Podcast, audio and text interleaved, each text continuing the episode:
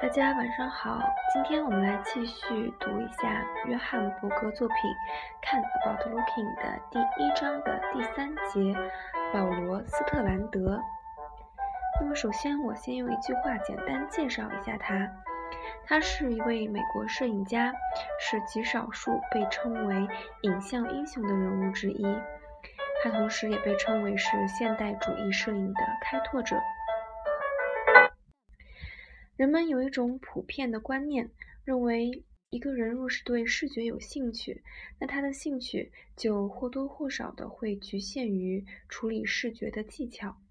因此，视觉被简化区分为几个特殊兴趣的领域，例如绘画、摄影、写真和梦等等。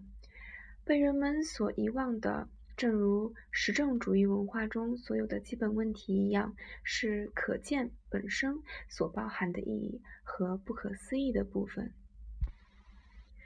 我之所以提这些，是因为我想要描述一下在我面前的这两本书中所见到的影像。这是两本有关保罗·斯特兰德作品的回顾专辑，其中收录有他早期的摄影作品，自1915年起。也就是当斯特兰德还是施蒂格利兹某种类型的追随者时所拍摄的照片，最晚的作品则完成于1968年。最早的作品内容大多是有关纽约的人与城市，其中第一张是一个半盲女乞丐的照片，她有一张眼睛是瞎的，另一只眼睛则带着。戒慎的眼神。他脖子上挂有一张印着盲人的纸条，这样的画面清楚地传达着社会的讯息，但同时它也透露出其他的意义。而后我们可以看见，在斯特兰德出色的人像作品中，他呈现给我们视觉上的见证，不只显现出这些人的存在，还展示出他们的生活。从某种标准来看，这类生活写照是一种对社会的批评。斯特兰德一直坚持左派政治立场，但是从不同的层面来看，这种写照以视觉的方式暗示着另一种曾经生活过的生命的总体，而我们自己也不过是其中的一种景色而已。这就是为什么照片中白纸上的黑字“盲人”所产生的视觉效果比文字本身还强。当这样的摄影作品摆在我们面前时，我们很难只是看看就算了。这本摄影集最前面收录的几张令人难忘的照片，使我们不得不去反思其中的意义。下一个阶段的摄影是一九二零年代的作品，其中包括机器零件的照片以及各种自然物体的特写，树根、岩石和草。这些照片中已经明显的表现出斯特兰德完美的技术以及对美学的兴趣。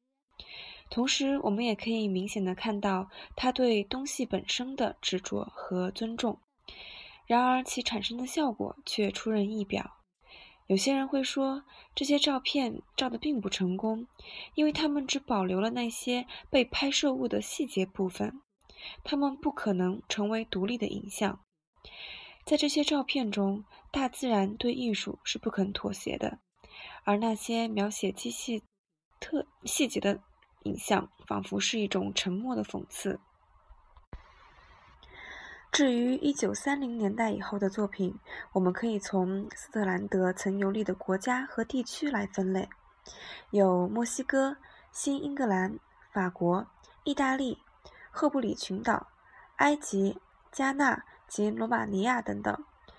这一系列的作品使他名声大噪，从此斯特兰德被视为大师级的影像家。由于这一系列记录式的黑白摄影作品囊括整个世界。斯斯特兰德的作品无形之中延伸了我们的视野，鼓励我们以不同的观点去认识其他地区的人、事物与土地。基于对现实生活的社会关怀，斯特兰德的摄影被称为纪实摄影或新写实摄影。类似我们在战前弗莱厄蒂所导演的电影，或者是大战刚结束后德西卡或德塞里尼的意大利电影中所见到的电影风格。这或许是因为在他的旅游摄影之中，斯特兰德避免如诗如画的风景照，反而试着在街上找出一个城市的面貌，或者在厨房的一角发掘出某个城市的生活方式。在一两张水力发电厂的照片和一些英雄式的肖像中，他加入了苏维埃社会写实主义式的浪漫想法。但是，通常他摄影的手法大多是选择平常的主题作为对象，这些平凡之至的主题却往往具有非常特殊的代表性。斯特兰德有一双能获取精华的双眼。可以在墨西哥不知名角落的一道门槛上发现奥秘，也可以在一个意大利村落中围着黑围巾的女学童拿着草帽的手势中找到奇妙。这一类的照片是如此的深入人心，就好像是一条文化或历史的河流，让我们融入那个主体文化的脉络。一旦我们见过这些照片里的影像，它们就会深深烙在我们的心底。直到某一天，我们亲眼看见或亲身经历到某桩实际发生的事件时，我们将会不由自主地将照片的影像与现实的真相互相对照。不过，话说回来，斯特兰德之所以能成为一位独立的、独特的摄影家，原因绝不仅于此。他拍摄的方法更是非比寻常。我们可以说，他的方法和亨利·卡迪埃·布勒松的方法正好相反。布勒松的拍摄时刻是一下子、一瞬间，而且他好像捕捉猎物般的悄悄靠近那一瞬间；而斯特兰德的拍摄瞬间则比较像是一种传记式的、一种历史时刻的记录。这瞬间的长度并不是以秒来衡量。而是以这一刹那和一辈子的时间关系来计算的。斯特兰德并不是捕捉决定性的瞬间，而是企图提升某一瞬间的重要时刻，就好像说出故事故事的重点一样。具体来说，这表示他在拍照之前就得决定所要拍摄的主题。他并不预期偶然的发生，而是慢条斯理的工作。有时难得拍出一张照片，他总是使用银版相机底片，并且正式的请人当他的模特儿。他的作品因刻意安排而出色。他的人像以正面照居多，主角面对着我们，我们也面对着主角。模特儿当时就像是安排成这样子的。事实上，在他的其他作品里，像风景。静物或建筑照中也存在着类似的正面构图。他的相机是不旋转的，他先选择要拍摄的镜头的位置。在他的镜头底下所拍摄之处不一定是事件发生的所在地，而是与一连串事故相关的地方。因此不必穿凿附会，他在镜头里的主角变成讲故事的人。于是。河流可以说说他自己的故事，那块有马在上面吃草的原野也叙述着自己的身世。女人告诉我们她的婚姻生活。在不同的情况下，斯特兰德自己不但是摄影师，还将他的摄影机摆在适当的位置上，扮演一个倾听者。这种摄影的处理方式是新写实主义的。摄影的技巧是刻意的、正面的、正式的，将每一层表面皆彻底的扫描过。但是结果如何呢？他最好的作品都异常的艰涩难懂，并非过度复合或暧昧难解，而是在每一平方英寸里都塞满在数量上超乎寻常的内容。就拿居住在西英格兰地区维尔蒙镇的巴内特先生这张有名的肖像来说吧，他的外套、上衣、蓄着胡须的脸颊，以及他身后的木造房屋等等，环绕他身旁的气氛，在这张照片里都变成了他生命的素描。他在画面上专注的表情，也就是借着这张皱眉头的照片，正在注视着我们。一个墨西哥女人倚墙坐着，头上及肩上围着一条披肩，膝盖上放有一只破旧的编织篮。她的裙子是又缝又补过的，身后的墙摇摇欲坠。整张照片上唯一清新的地方是她的脸。再一次，我们眼睛所注视到的是她日常生活受创的那一面。再一次，这照片成为他的生命的画面。乍看之下，这图像是很严肃的写实，但正如他的躯体磨损了衣服，篮子类的重量磨损了篮子，路过的行人磨损墙面。当我们继续看这张照片的时候，它所代表的女人形体也开始穿透表面上的物质形象。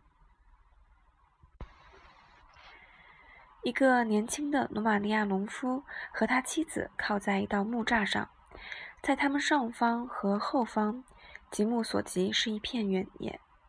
在田野的上方有一间谈不上是建筑的现代小木屋，屋旁有一棵辨不太出树形的树。在这里住满每一平方英寸的，不是平面上的实质感，而是一种带有斯拉夫风味的距离感。一种平原或山丘不断的延伸的感觉。再一次，我们无法把这种感觉和两个在场的人物分开来。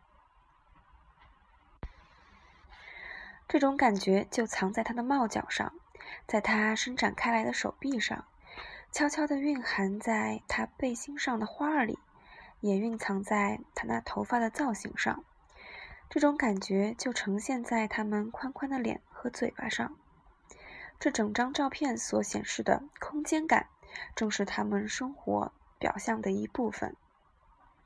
诚然，斯特兰德的摄影技巧就造出这些杰出的摄影作品，这与他的选择能力、他对旅游之地的认知、他的观察力、他抓时间的准确度及他使用摄像机的方法有关。